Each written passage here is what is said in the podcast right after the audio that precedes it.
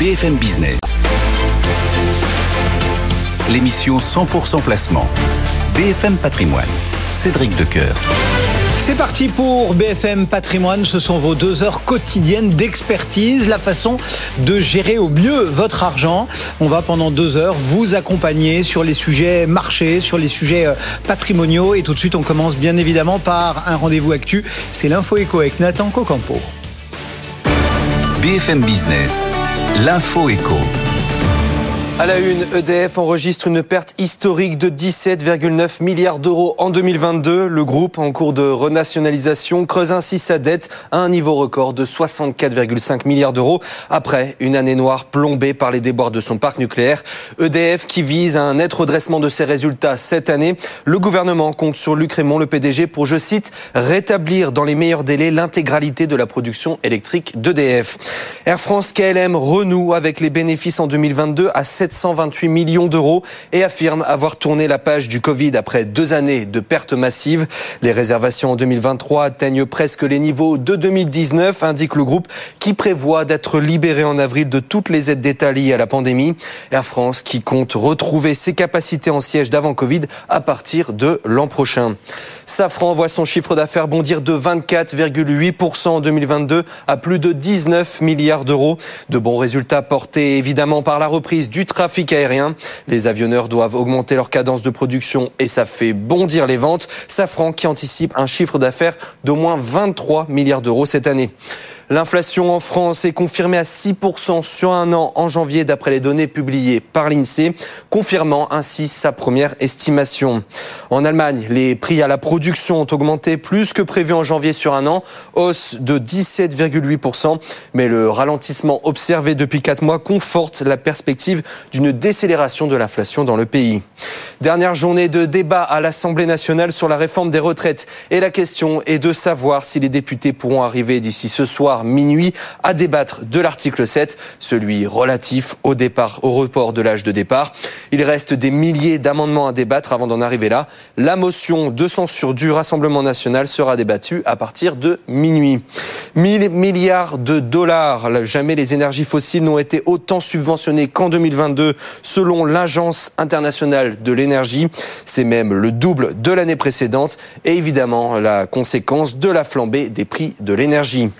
Vinci investit plus d'un milliard de dollars dans les aéroports au Mexique. Le géant français du BTP prend une participation de 30% dans le groupe OMA qui exploite 13 aéroports régionaux.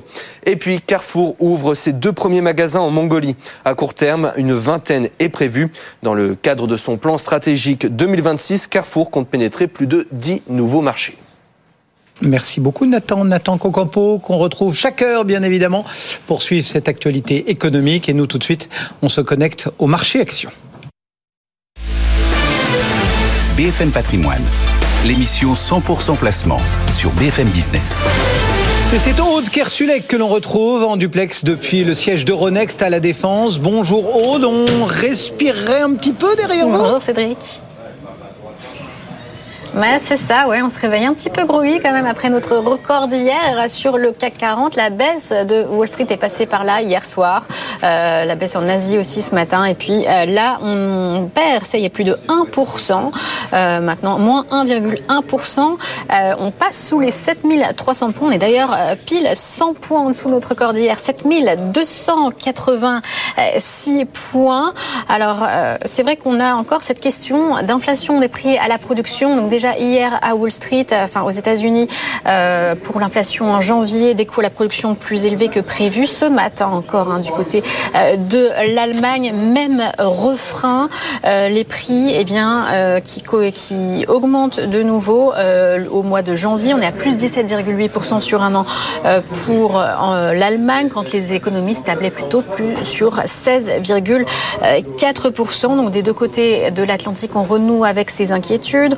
On renoue avec aussi les déclarations de banquiers centraux qui remettent une couche, qui nous disent que eh bien, les taux terminaux vont monter bien au-delà des 5%, 5,5%. Hein, c'est ce que nous a dit hier James Bullard pour la Fed. Et puis à noter aussi qu'aujourd'hui, c'est une journée dite des trois sorcières avec la volatilité attendue en fin de journée au moment hein, des débouclages de positions, donc des produits dérivés. Heureusement, il y a quand même les publications pour égayer ce début de matinée. Alors, les publications dans les faits, elles sont euh, bonnes. Hein. Elles montrent que les entreprises sont vraiment euh, solides, qu'elles réussissent à faire passer euh, les hausses de prix, qu'elles améliorent leur marge. Dans les faits, aujourd'hui, c'est quand même assez différemment accueilli. On commence avec Hermès, qui était la publication attendue ce matin, la dernière publication du luxe. Il faut savoir qu'en plus, on est encore en pleine conférence post-résultat avec Axel Dumas qui répond en ce moment aux questions des analystes. Titre perd quand même 2% euh, en ce moment. Donc il est quand même plus chahuté que le CAC 40. Alors dans les faits, le chiffre d'affaires d'Hermès est quand même au plus haut historique, 11 hein, milliards et demi euh, d'euros. On compte aller plus loin encore, euh, explique Axel Dumas ce matin. On n'est pas, on n'est absolument pas limité sur la production. Il faut juste faire en fonction des matières premières évidemment qui sont là. Une bonne performance aussi du côté de la Chine toute cette année, ce qui est différent hein, des autres valeur euh, du luxe et puis une marge opérationnelle surtout qui finit euh, pour l'année 2022 au-dessus de 40%, 40,5% pour Hermès. Donc là, c'est exceptionnel hein, par rapport même à LVMH ou Kering qui sont relégués à 26 ou 27% de marge. Mais voilà, on perd donc 2% sur ce titre Hermès. Des investisseurs un peu, un peu exigeants ce matin. Autre groupe du CAC a publié ce matin, Safran.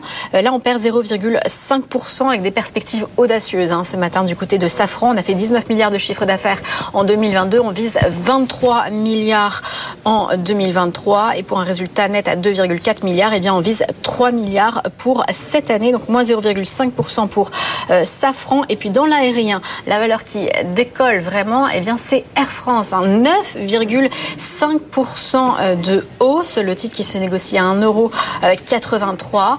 Euh, il faut dire que 2022 change vraiment de 2020. 2021. Retour à un résultat positif à 730 millions euh, d'euros. Le chiffre d'affaires non plus n'a rien à voir parce que forcément il y a eu la reprise de l'aérien et donc euh, la reprise du trafic et donc euh, on est en augmentation de 80%. Et puis la marge opérationnelle qui dépasse celle de 2019, c'est peut-être ça hein, qui finalement est vraiment applaudi par les analystes sur Air France, donc qui prend 9,5%. Ça c'est vraiment la, grosse performance de l'indice. Pour l'instant, le CAC 40, lui, eh bien, il perd 1% tout juste à 7292 points. Merci beaucoup. Aude Kersulek, on vous retrouve tout à l'heure à 11h pour suivre bien évidemment les évolutions de cette euh, tendance, de cette séance qui ressemble un petit peu à de la consolidation. On verra aussi si techniquement euh, la tendance nous raconte euh, ou quelle tendance, quelle histoire nous raconte la tendance d'ici à un petit peu moins d'une demi-heure avec nos traders. D'ici là, on continue à s'intéresser aux actions. On rejoint un analyste, un gérant pour quelques pépites ou quelques pipeaux. BFM Business, BFM Patrimoine, Pépite Zepipo. Et c'est Thierry Gauthier qui nous attend chez GSD Gestion. Bonjour Thierry. Bonjour Cédric. Merci d'être au rendez-vous de ce vendredi pour euh, éclairer euh, Imeris. Dites-nous euh, ce qui justifie votre choix ce matin. Alors Imeris en plus qui, a publié ce matin, donc c'est, on est vraiment dans l'actu. Alors Imeris c'est le leader mondial des spécialités minérales pour l'industrie. Hein, ils ont 20% de part de marché d'un marché qui, pèse euh, au global 20 euh, milliards en tout. Donc euh, c'est une société qui fait aux alentours de, 4 milliards, 4 milliards d'euros de chiffre d'affaires. Et Emeris, c'est un acteur qu'on dit intégré verticalement, puisqu'ils possèdent leur propre site pour extraire le minerai. 60% de leur chiffre d'affaires est réalisé d'ailleurs avec leur propre production. Et ce minerai, ils le transforment, ils le rendent opérationnel, en partenariat d'ailleurs souvent avec les, les clients finaux. Donc on va vraiment euh, de l'amont à l'aval. En 2021, par exemple, hein, Imeris, c'était 80 nouveaux produits. Alors, euh, qu'est-ce qui vise ces produits? Ils visent à optimiser bah, les, matériaux de notre vie quotidienne, de notre vie courante, et on, les retrouve vraiment euh, chaque jour dans, nos vies. Et ces produits-là rendent les matériaux plus opaques, plus conducteurs, plus légers, plus résistants, plus absorbants, plus, plus filtrants, et j'en passe.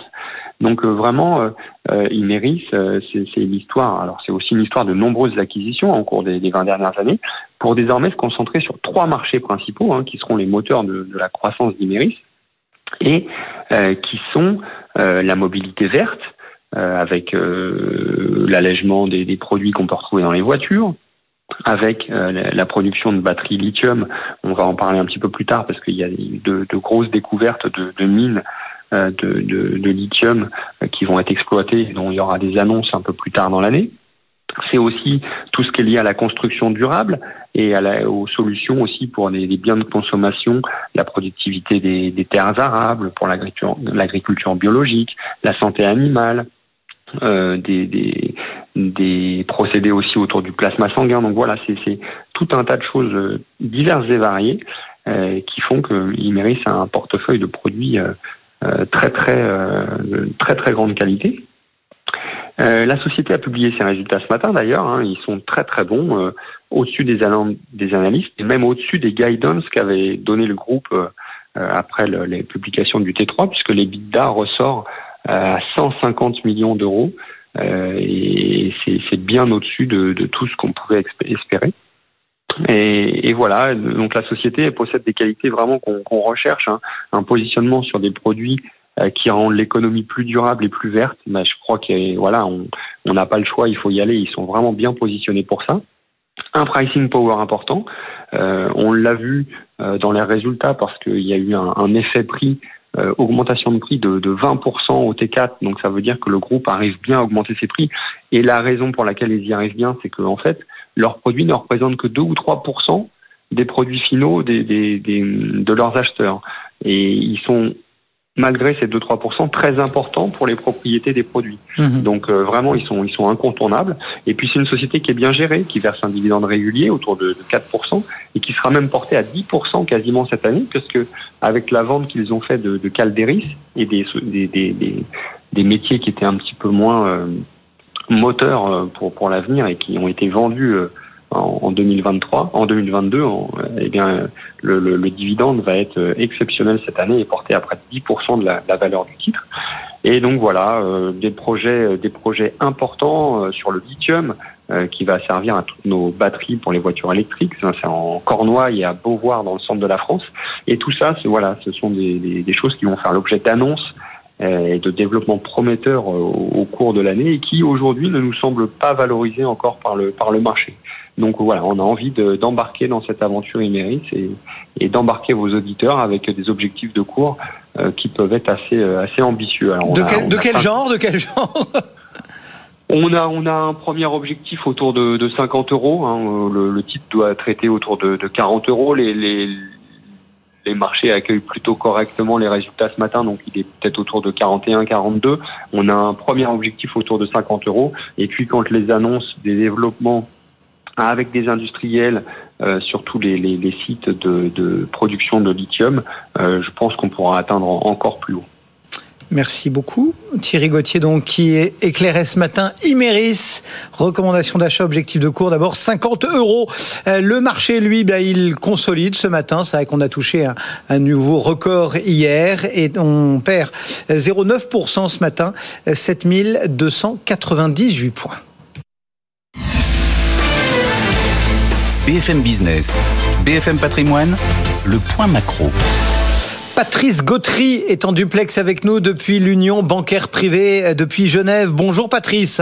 Bonjour. Merci euh, pour votre présence chaque vendredi euh, à l'antenne pour bah, lire un petit peu, forme de bilan de la semaine et puis essayer de se projeter aussi sur les, jours qui viennent. Alors c'est vrai qu'aujourd'hui bah, la, semaine se termine plutôt calmement, il reste quelques statistiques, mais le gros c'était vraiment tout au long de, des, jours précédents. Et on va donc prendre le temps de relire un petit peu tout cela et, et voir si nous sommes un peu plus intelligents ou plus riches après cette semaine finalement, Patrice. Qu'en pensez-vous? Alors, on en sait un peu plus sur le début du cycle d'activité euh, et peut-être un peu plus riche parce qu'effectivement, les marchés d'actions, notamment en Europe, ont, ont, bien, ont bien progressé. Premier point, effectivement, il y a deux tonalités. On a eu deux familles d'indices, la consommation des ménages et bien entendu les données sur les prix. Et la consommation des ménages, on l'a vu avec euh, les ménages anglais, les ménages américains eh bien, il y a un début d'année qui est assez euh, assez fort, peut-être beaucoup plus fort que ce que l'on avait pu euh, anticiper, puisque on voit qu'il y a encore une forte demande dans euh, les services et ce sont eux qui ont tiré les ventes au détail avec aussi des biens des biens je dirais une demande pardon pour l'automobile qui était relativement soutenue. on verra si on a la même chose du côté européen mais on a une demande qui est mieux tenue euh, qu'anticipée, et ça c'est certainement grâce aux chiffres du marché de l'emploi que l'on a eu à la fois du côté anglais comme du côté américain et aussi on a eu de bonnes nouvelles sur l'emploi notamment en France donc je dirais les mêmes facteurs devraient amener à peu près les mêmes types de surprises en Europe comme en continentale comme aux États-Unis. L'autre point, ce sont bien entendu les prix. Et là, la tonalité est différente. C'est-à-dire que si la consommation des ménages est résistante, notamment dans les services, eh bien, cela amène effectivement à une inflation qui prend le temps, qui prend le temps en fait dans son déclin ou dans sa son ralentissement et effectivement là les nouvelles ont été beaucoup plus fraîches euh, pour les marchés euh, pour les marchés financiers du côté des ventes, du côté des pardon des prix à la consommation, et eh bien et notamment du côté américain, on a vu que il y avait, je dirais, pas mal de désordre. Alors on est peut-être encore dans un contexte de ralentissement. Hein, les chiffres sur un an ont ralenti, on est juste un petit peu au-dessus donc des 6%.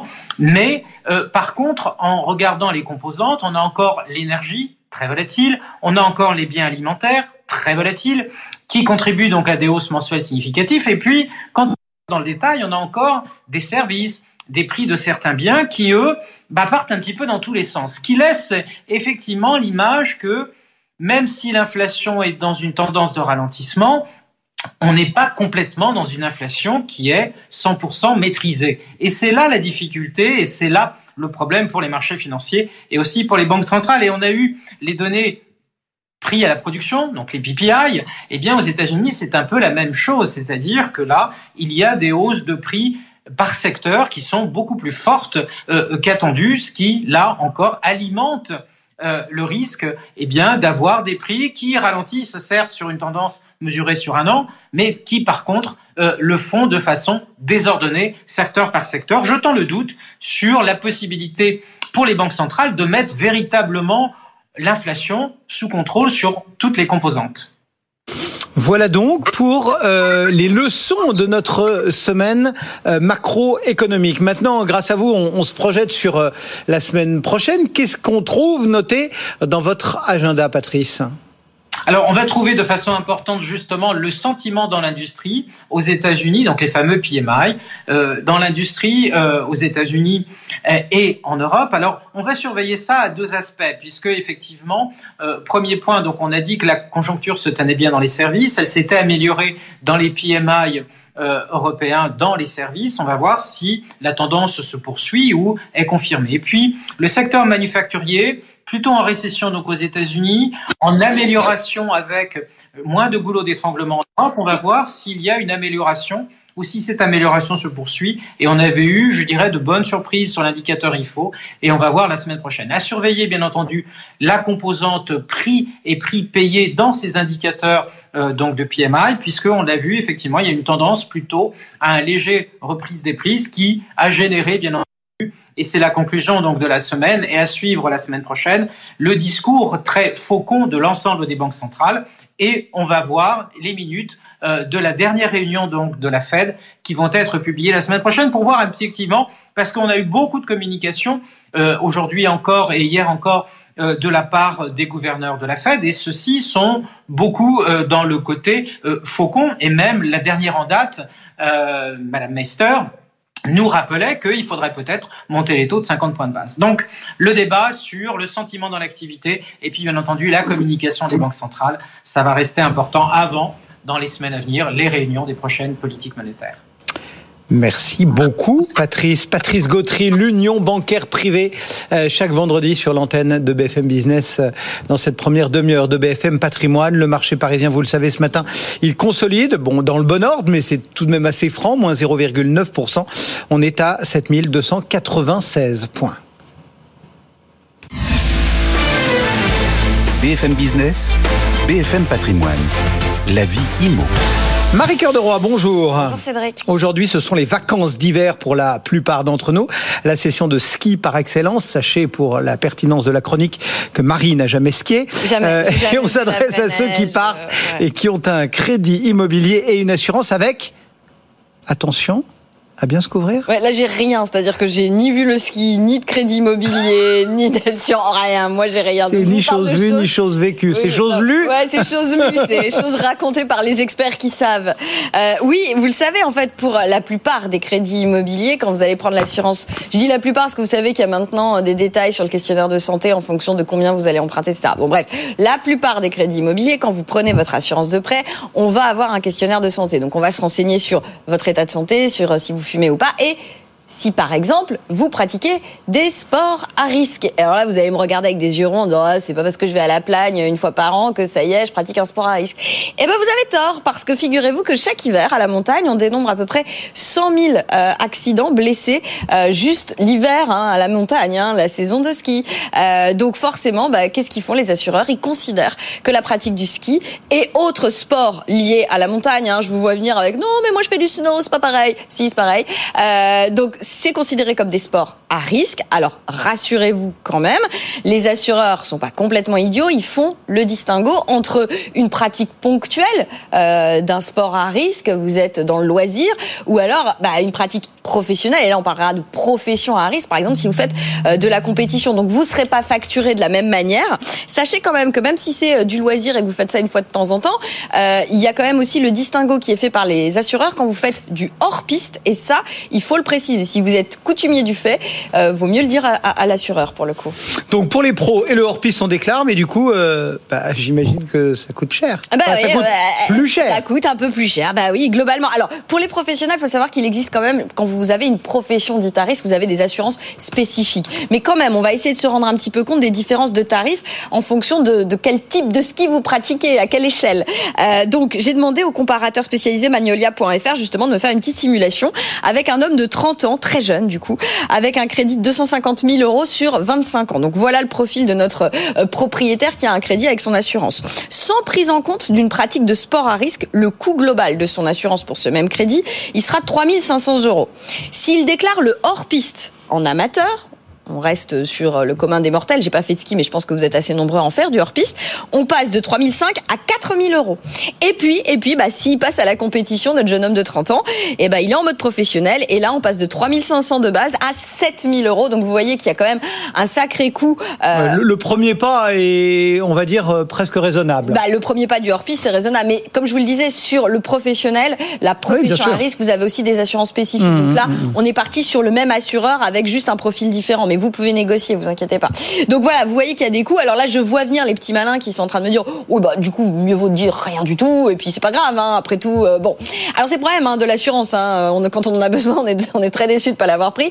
Et puis, bah, quand on n'a pas besoin, on a l'impression de se faire avoir. Le fait est que là, euh, si vous mentez ou si vous, vous ça songe par omission, euh, dans le cas présent, si vos garanties actuelles excluent le sport ou la pratique concernée, vous n'aurez le droit à aucune indemnisation en cas d'accident et vous devrez continuer à assumer le remboursement de votre prêt immobilier quoi qu'il arrive. Pire, alors je veux pas vous porter euh, la poisse, mais pire en cas de décès, bah, vos, vos ayants droit, ils héritent de votre crédit à rembourser. Euh, ouais, mais donc les 3500 euros là, ou les 4000 euros, c'est sur la totalité du crédit? Sur la totalité de vos 25 ans de crédit. Donc c'est C'est peanuts cacahuètes, et c'est pour ça qu'en fait, qu'il faut vraiment, penser- si on part au ski, parce que comme vous le dites, tout le monde à un moment ou un autre, euh, surtout vous, euh, emprunte euh, un itinéraire, peut emprunter un, itinéraire hors piste. Ouais, ouais. Un hors piste, c'est y compris entre deux pistes très simples, Ouais, ouais, ouais. CF Michael Schumacher. Non, non, bon. c'est pour ça que vous avez tout intérêt, effectivement. Donc parce c'est-à-dire que que dans le- ces cas-là, on appelle son assureur et on dit, Ouais. euh, bah finalement, Est-ce que euh, je suis bien couvert est-ce que je suis bien couvert Et sinon, maintenant, dites-moi, enfin, Sinon, considérez on que je suis ajoute, couvert et voilà, on rajoute voilà, un peu exactement. de. Il faut juste vérifier. Ça demande un coup de fil, vous vérifiez, mais c'est quand même important de le faire parce qu'effectivement, les risques sont considérables. Eh ben voilà, c'est dit. Merci Marie. Euh, Cœur de roi. On accueille maintenant Benoît Petit pour Interinvest. Bonjour. Bonjour Marie, bonjour Cédric. Merci d'être venu nous rendre visite. On va causer nue propriété. On rappelle d'abord très brièvement, parce que tout le monde l'a un peu en tête, mais bon, voilà. Qu'est-ce que la nue propriété? Alors la nue propriété, on la, droit, on la doit pardon, à notre cher euh, Napoléon. Euh, ça date du Code civil et ça consiste à séparer l'usufruit de la propriété euh, foncière d'un bien. L'usage, en fait. L'usufruit, c'est la jouissance, c'est l'usage, c'est le fait de pouvoir louer, c'est le fait de pouvoir y habiter.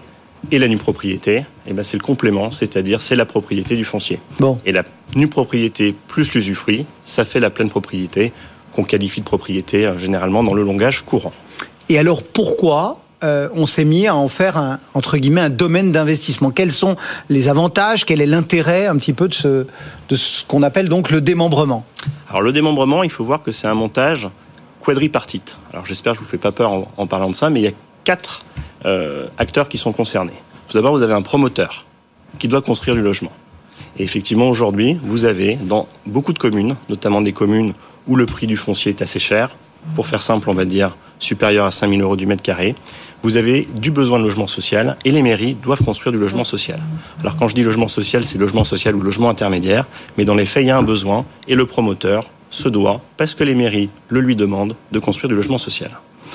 Côté ça, vous avez un maire qui va donc donner cette obligation au promoteur.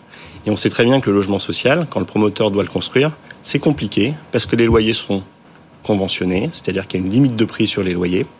Et donc, euh, ceux qui achètent le logement social, les bailleurs sociaux, bah, se retrouvent dans une euh, équation qui est la leur, c'est-à-dire regarder les loyers qu'ils vont recevoir, ajouter leur marge de gestion et dire tout simplement au promoteur, bah, pour ces logements sociaux, je suis capable de t'acheter ces lots pour voilà, euh, un certain prix. Et là, ça, souvent, passe ça marche pas. mal. et souvent, ça marche mal. Euh, et donc, on arrive avec ces montages en démembrement qui sont très intéressants pour l'ensemble des populations, puisque les bailleurs sociaux, on va leur dire n'achetez pas la totalité du bien, mais simplement l'usufruit, parce que votre raison d'être, c'est d'exploiter du logement social, ce n'est pas d'en posséder. On va dire au promoteur on va améliorer euh, ton opération et donc tu vas pouvoir construire ces logements sociaux, sociaux sans détériorer euh, complètement le, le programme. On va avoir un investisseur, donc voilà, Donc là, c'est un investisseur particulier. un investisseur particulier ou personne morale. Aujourd'hui, quand on regarde le marché du démembrement, finalement, il est 50% en marché institutionnel et 50% en personnes physiques, comme Ouais. vous et moi, qui vont acheter euh, des lots dans des... Donc pour la personne physique, il y a une décote, j'imagine, puisqu'on a entre guillemets euh, que la moitié du, voilà, que la moitié du truc. C'est tout à fait ça, et Mm. c'est d'ailleurs un peu la magie du produit, c'est de dire que vous n'allez recevoir aucun loyer pendant la durée de démembrement, qui va être de l'ordre de 15 ans à 20 ans. Contrairement à un investissement locatif traditionnel. hein. Tout à fait. Mais en contrepartie, on va vous donner tous vos loyers dès le début, en réduction de votre prix d'achat. C'est ce qu'on appelle la décote. Mais, mais ça, je, je vous interromps parce que moi, à chaque fois qu'on parle nue propriété, c'est toujours le sujet, c'est est-ce qu'on s'adresse pas à une population plutôt aisée parce qu'il faut avoir les moyens? Typiquement, convaincre la banque de nous faire un prêt, par exemple, pour euh, acheter en nue propriété, sachant qu'on ne percevra pas de loyer en face, pour, par exemple, rembourser euh, tout ou partie des mensualités de crédit euh, dont je serai redevable. Euh, Est-ce que là, pour le coup, l'investissement en nue propriété s'adresse pas à une catégorie de la population plutôt aisée? Alors, la catégorie de la population, elle est, qualifiable puisque nous, euh, on, fait effectivement des diligences sur, euh, sur nos clients. Je ne parle pas de la partie institutionnelle, où on va être face à des gros institutionnels ou des sociétés de gestion, mais pour les clients privés, faut déjà avoir en tête qu'il y a tout type de logement dans le, dans le logement social. Vous allez avoir des toutes petites surfaces, des studios, des T1, puis ça va effectivement jusqu'à des T4 ou des T5. Et le prix moyen aujourd'hui d'un investissement en une propriété, il est de 150 000 euros. Donc effectivement, c'est une somme.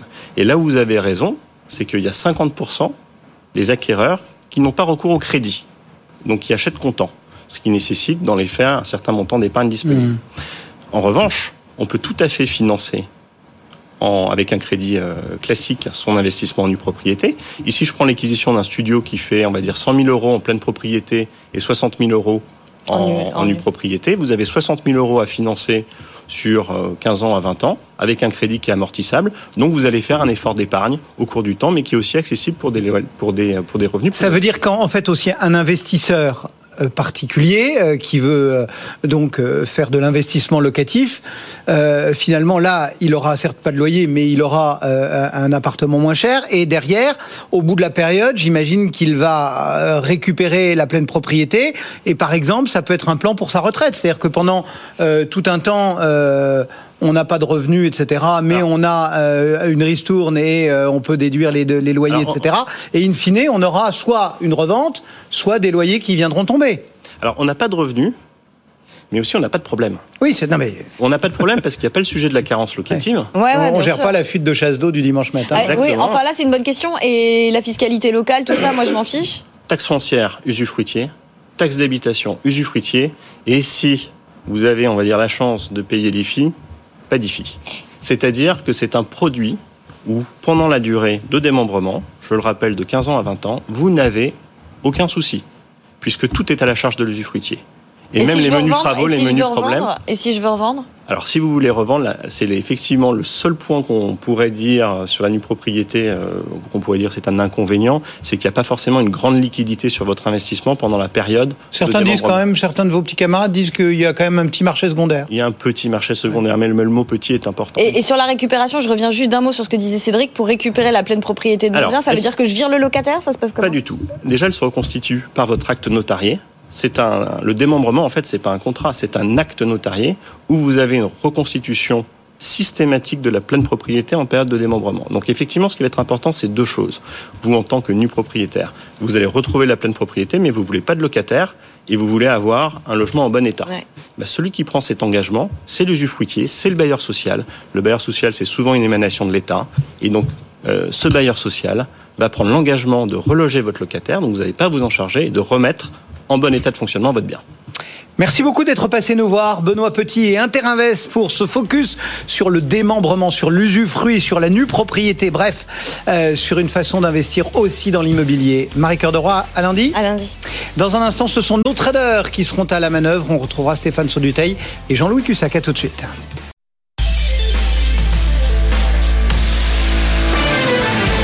BFM Business. L'émission 100% placement. BFM Patrimoine. Cédric Decoeur.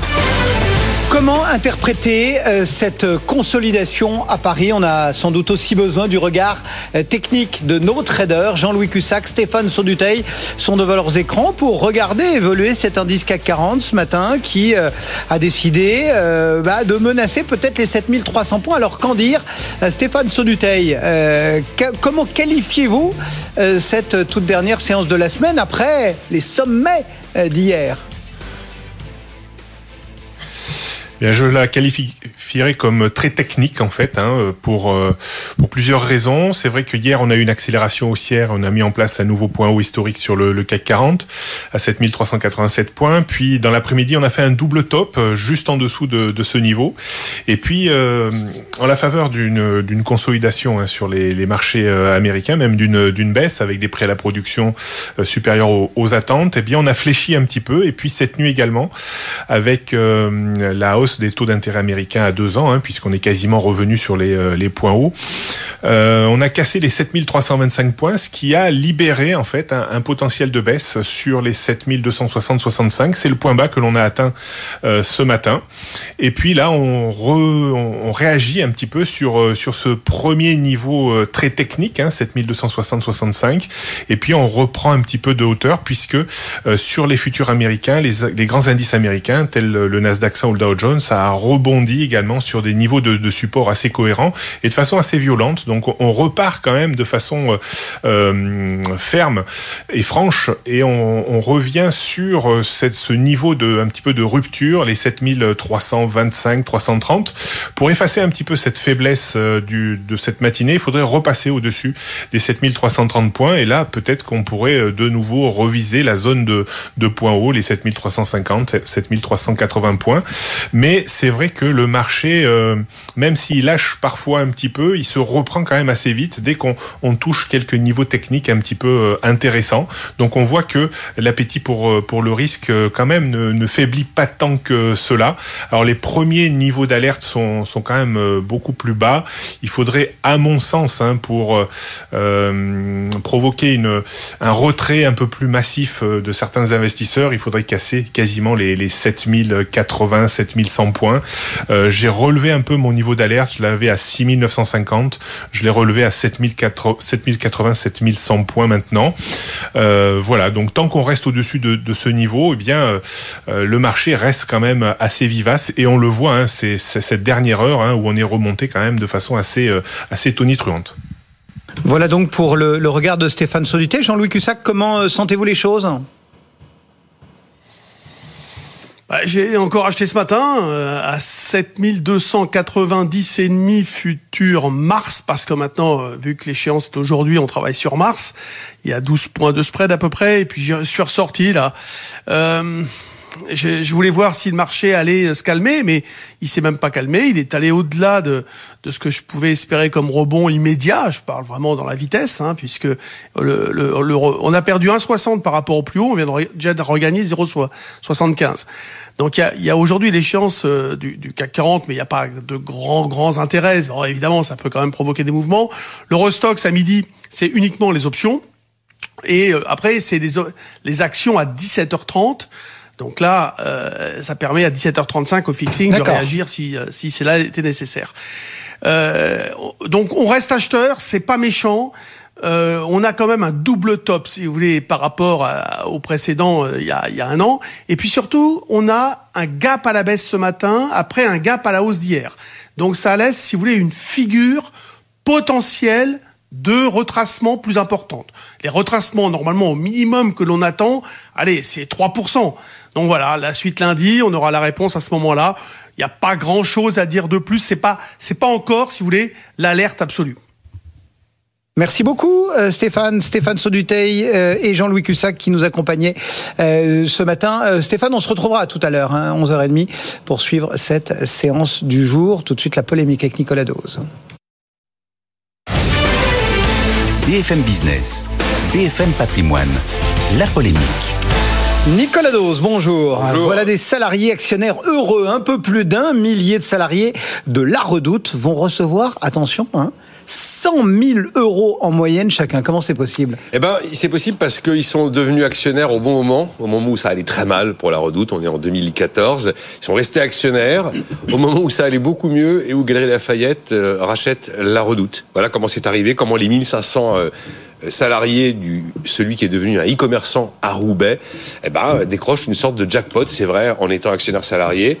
C'est une histoire assez exceptionnelle, assez rarissime. C'est pas la vie courante de tous les actionnaires salariés, mais elle est assez incroyable. Bon, alors racontez-nous comment on arrive à un tel jackpot pour les salariés. Ben, on est en 2014, la Redoute, c'est la cata, ça va très très très mal. Et le propriétaire, qui s'appelle Kering, mais qui avant, souvenez-vous, s'appelait PPR pour Pilot Printemps Redoute. Euh, décide de sortir. Il sort avec l'euro symbolique, c'est tout. Hein. Il cède aux deux euh, dirigeants de l'époque, qui s'appellent Nathalie Bala et Eric Courteil. Ben, ils sont prêts à tenter la renaissance de la redoute, mais il faut recapitaliser. Et là, ils ont 1500 salariés qui y croient et qui disent ben on y va, on est avec vous. Et donc tout le monde euh, monte au capital de la redoute. À tel point d'ailleurs l'engouement est si fort que les deux dirigeants vont limiter à 160 euros la mise de chaque salarié. C'est 100 euros minimum le ticket d'entrée. Personne ne peut aller au-delà de 160. Il va s'écouler 9 ans. grand virage vers le, vers le numérique. On laisse plus ou moins tomber la mode qui était quand même le, cœur même de, de l'activité pour se concentrer sur les produits de la maison. Et puis arrive un repreneur qui s'appelle Guéry Lafayette et qui valorise tout ça 1 milliard d'euros. En 2018, Galeries Lafayette passe à 51%. Il était prévu qu'en décembre 2022, on montait à 100%. Tous ceux qui étaient encore là à ce moment-là ont fait tout simplement la bascule. La bascule, euh, il y a... Entre donc 160 euros. Voilà qui deviennent en moyenne 100 000 euros chacun. Et une histoire extraordinaire, tout ça est logé dans un FCPE, un fonds commun de placement d'entreprise. Et ils ont donc tous réalisé un bon financier absolument phénoménal. Il y a des témoignages dans le Parisien ce matin, celui qui raconte que c'était inespéré, que du coup il réalise un projet immobilier. Enfin voilà. Vous parlez donc de FCPE. Oui. C'est important hein, parce que la structure qui a géré leurs actions obéit à des règles pour récupérer l'argent. Comme toujours ce genre de produit. Alors vous êtes plus spécialiste de ces produits ici que je ne le suis, mais effectivement c'est pas un livret A, quoi. C'est pas euh, c'est pas un compte en banque. Donc la plupart du temps dans ce genre de situation, ça se passe au moment de la retraite. Sinon, faut attendre la mort. Enfin, c'est pas super sympa d'attendre la mort. Ça veut dire que c'est les héritiers qui en profiteront. Et c'est toujours pareil. Vous avez l'argent bloqué un certain temps. Alors j'ai un peu essayé de préciser, c'est 5 ans. Après, il y a des déblocages anticipés qui correspondent à peu près aux mêmes conditions que celles qu'on trouve dans les plans d'épargne entreprise. Euh, voilà. Donc oui, effectivement, c'est pas un compte courant. Mais enfin, les 100 000 euros, ils sont bel et bien acquis. Hein. Bon, vous le disiez au début, euh, ce qui se passe euh, à la Redoute, c'est pas la vie courante de tous les actionnaires salariés. C'est vrai, mais c'est un exemple un peu extraordinaire, un peu symptomatique de ce qu'est l'actionnariat salarié pour défendre l'actionnariat salarié comme outil du partage de la valeur. On ne cesse de parler de ça. Alors aujourd'hui, c'est plutôt quelque chose qui est très développé chez les grands groupes. Il y a même pas mal de grandes entreprises françaises où les salariés sont les premiers actionnaires. Hein. C'est le cas chez Total Energy. 7% du capital, c'est le cas chez Veolia. 6,5% du capital, ce sont les salariés, ils sont premiers actionnaires. Je crois bien que c'est le cas à la Générale aussi, avec plus de 6% du capital. Des salariés très présents chez Renault, très présents chez Airbus. Il y a une entreprise sur cinq en France de plus de 1000 personnes qui fait de l'actionnariat salarié. C'est donc quelque chose qui est en fait hyper efficace. C'est une réconciliation en plus du capital et du travail. Euh, il y, a, plein de raisons de défendre ces dispositifs de partage de la valeur. Et donc l'enjeu, plutôt que d'aller faire des dividendes salariés contraignants obligatoires, c'est d'avancer vers ce genre de, solution, mais évidemment de rendre ça accessible dans des entreprises de beaucoup plus petite taille. C'est pas la peine d'être coté hein, pour avoir de l'actionnariat salarié. Par exemple, je suis persuadé qu'il y a des patrons qui s'imaginent que si on n'est pas coté, c'est pas possible. Voilà. Donc, faisons à l'occasion de cet exemple un peu particulier la promotion de l'actionnariat salarié. Merci Nicolas Dose. Euh, tout de suite, un petit coup d'œil sur les marchés. Votre rendez-vous avec les conseillers HSBC, experts de vos projets. Plus d'informations sur hsbc.fr. Et après les étincelles d'hier, on consolide à Paris. Le CAC perd 0,74%, mais il renonce à s'éloigner euh, trop des, des 7300 points. Hein. Dans la première heure, on était euh, passé un petit peu sous cette limite. Et puis finalement, on a réduit un petit peu la marque pour rester vraiment au contact de euh, ce seuil des 7300 points. Ailleurs en Europe, la tendance est assez similaire. On perd 1% sur l'Eurostock 50. Saint-Gobain, Sanofi, Stellantis, ce sont les trois valeurs qui résistent le mieux.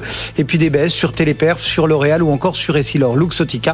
Euh, l'eurodoll, lui, est à 1,0647. Et puis, euh, vous savez, quand la tendance est baissière, on dit que euh, c'est bear, ça veut dire ours. Alors, qu'est-ce qu'un ours?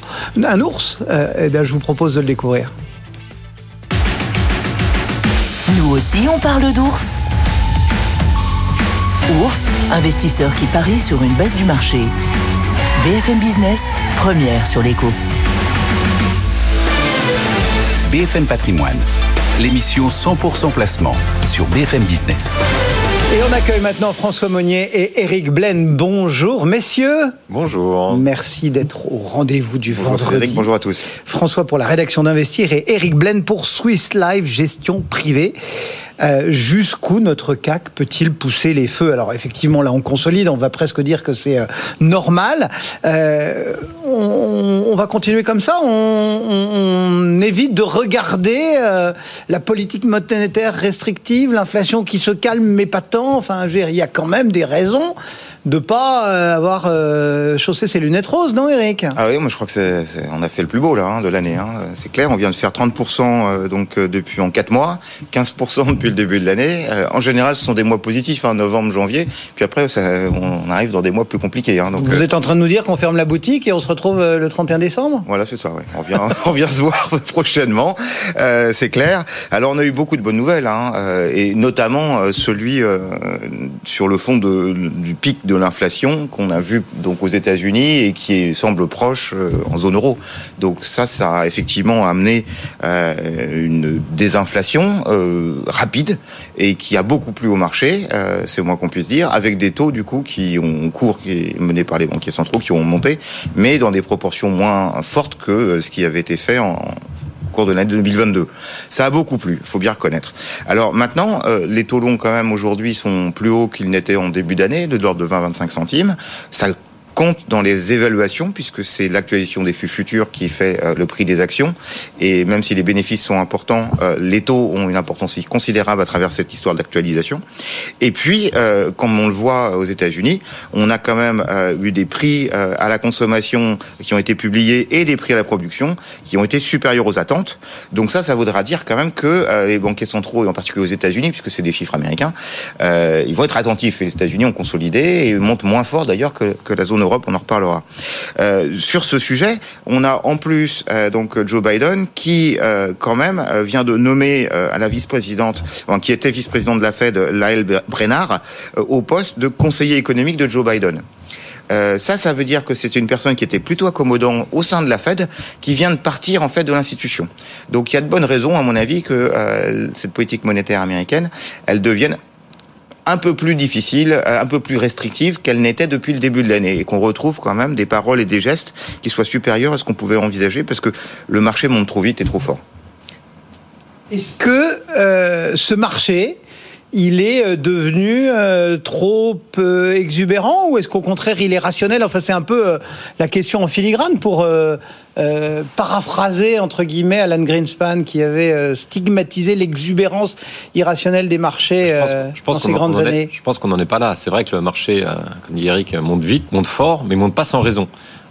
Donc il y a de la rationalité quand même. Il y a de la rationalité ça repose au moins sur, trois leviers. D'abord, le premier levier, c'est euh, on a quand même une croissance euh, aujourd'hui qui est plus importante que ce qu'on envisageait il y a encore de cela euh, quelques, quelques semaines, quelques mois. On a vu avec le FMI qui a révisé à la hausse euh, fin janvier sa croissance mondiale, et maintenant le, le FMI dit que sur l'ensemble du monde, on devrait cette année faire plus 2,9% contre précédemment 2,7%. Alors ça peut paraître l'épaisseur du trait, sauf que ça permet probablement à la zone euro d'éviter une on redoutait une récession en ce début d'année. Elle devrait ne pas avoir lieu. Donc ça, c'est le premier élément et qui, bien sûr, euh, nourrit la hausse du marché. Le deuxième élément, eh c'est le reflux de l'inflation. Le reflux, il est quand même assez euh, impressionnant. Souvenez-vous, en juin euh, 2022, aux États-Unis, on a eu un pic à 9,1%. au moment où on parle, on est à 6 et des poussières. Donc il y a eu quand même un, un véritable reflux. Donc est-ce que le reflux il est durable ou pas? Ça, on n'en sait rien, mais il est quand même enclenché. Et ça, c'est une très bonne nouvelle. La troisième nouvelle, euh, information qui est importante pour les marchés, c'est l'évolution des taux. Alors c'est vrai, les taux, ils se tendent, ils se tendent et il faut le surveiller, mais le marché euh, estime que finalement cette, tension sur les taux, elle n'est pas grave parce qu'elle est liée au fait qu'il y a plus de croissance que prévu. Donc qui dit un peu plus de croissance dit probablement bah, des taux qui méritent d'être un peu plus élevés. Donc finalement cette hausse de taux n'est pas vue négativement parce que euh, elle est alimentée c'est ce que pense aujourd'hui le marché. Alors le marché peut changer d'avis euh, dans quelques semaines en mm. disant ah non attention euh, c'est pas ça. Mais aujourd'hui le marché se dit s'il y a plus de hausse de taux euh, sur le de taux même à 10 ans c'est pas très grave parce que finalement bah, la croissance elle est quand même un peu plus élevée que, que prévu. Et donc finalement bah, on monte pas sans raison, on monte sur des faits et on monte dans le calme. Et ça, c'est quelque chose quand même hein, qui est assez impressionnant. C'est que cette hausse, c'est vrai, elle est spectaculaire. Hein. Euh, on est quand même sur près de, de plus de 13%, 14% depuis le début de l'année. Euh, et on vient d'une forte hausse euh, depuis, depuis octobre, novembre. Euh, c'était des mois très, très importants pour la, pour la bourse. Mais il n'y a pas eu de vague d'euphorie. Euh, ça monte dans le calme. Il y a des rotations sectorielles, ça monte sur des bonnes raisons, mm. ça monte sur les valeurs exposées à la Chine parce qu'on parle de déconfinement euh, chinois. Donc ça monte sur des, des, des, valorisations qui étaient extrêmement faibles. Donc le marché fait son travail et ça monte vraiment dans le calme. Et on le voit, les, les gérants qui sont longs sur les actions euh, ne sont pas surexposés aux actions. Ils ont toujours quelques postes de cash en se disant euh, il faut être prudent. Donc tout le monde est prudent il y a des rachats de short, ça on en parle, on a du mal à estimer euh, jusqu'où euh, et quels sont les gadins qui ont été pris par ceux qui pensaient que le marché allait craquer en ce début d'année parce qu'ils visaient un, chaos énergétique en Europe. Donc ça c'est quelque chose qu'on essaie de, déterminer, c'est quel est, quel, est la, le, le, pourcentage de vendeurs à découvert qui sont en train de perdre leur chemise euh, si ce n'est plus. Malgré tout, là, on, a notre qualificatif les marchés. Mmh. Mais euh, on oublie un peu que c'est surtout l'Europe qui euh, tire un petit peu le mouvement boursier euh, en ce moment et que quand on regarde les autres places du monde et notamment celles qu'on qualifie traditionnellement de marché directeur, bah, à New York, c'est un peu plus poussif. comment est-ce qu'on explique ce, constat? Il y a des raisons pour lesquelles l'Europe est en avant, la zone euro? Bah, je crois qu'il y a des explications. Oui, oui. Euh, les États-Unis montent de, de 40. Euh, je prends le Dow Jones comme référence. Et puis euh, la France monte de 13, 70, 80, donc 14%. Euh, il y a une vraie différence là. Et je pense qu'elle vient d'un fort. Ouais, c'est mou... pas l'épaisseur du trait. Ah non, hein. non, c'est ah. gros. Il y a un fort mouvement de réallocation d'actifs. Euh, sur l'année 2022, on avait vu le dollar monter sensiblement. On avait vu euh, euh que euh, on, a l'habitude de voir que les États-Unis sont plus résilientes. Et on avait vu une Europe très gênée par la guerre en Ukraine, sa capacité moyenne à, à, à réagir et, et, et des prix du gaz extrêmement élevés qui pouvait amener une forte récession, voire euh, des ruptures de crise euh, d'énergie énergétique euh. Or, euh, les investisseurs avaient déserté la bourse de la bourse européenne, la, zone euro. Mhm. Ils, ils, étaient tous mis en, mode je sous, je, je. À partir d'octobre, il y a un mouvement de rachat de short et maintenant il y a un mouvement de réallocation d'actifs favorable à la zone euro. Et quand ce sont les euh, donc euh, euh les, euh, anglo-saxons qui font ce mouvement, euh, c'est beaucoup d'argent et beaucoup d'argent pour la zone euro. Ça l'est moins pour la zone dollar, mais ça l'est beaucoup pour la zone euro parce qu'on est beaucoup moins important en retraite par capitalisation. On fait beaucoup de la retraite par répartition en France. Donc les mouvements et les flux qui viennent des États-Unis, anglais, américains, canadiens euh, australien, c'est des retraites par capitalisation. Quand ils repondèrent la zone euro, ça change quand même beaucoup les choses. Et je crois que ça explique le fort mouvement. Et donc, il se fait sous, fond de, bonnes raisons. C'est ce que dit François. Hein. Euh, un, euh, on a eu donc la rouverture de la Chine. Et qui est-ce qui exporte aujourd'hui en Chine? C'est bien les Allemands. Beaucoup les Allemands. Les Américains sont en guerre un peu contre la Chine, donc on sait bien qu'ils vont être moins tirés par la rouverture de la Chine. Le luxe, la France, on voit les valeurs de luxe remonter sensiblement. Donc ça, c'est très clair hein, aux yeux de tout le monde. Ensuite, c'est vrai qu'on a eu des bonnes nouvelles sur le plan macroéconomique. On n'est pas en récession aux États-Unis, on est plutôt euh, à, flat, quoi, zéro.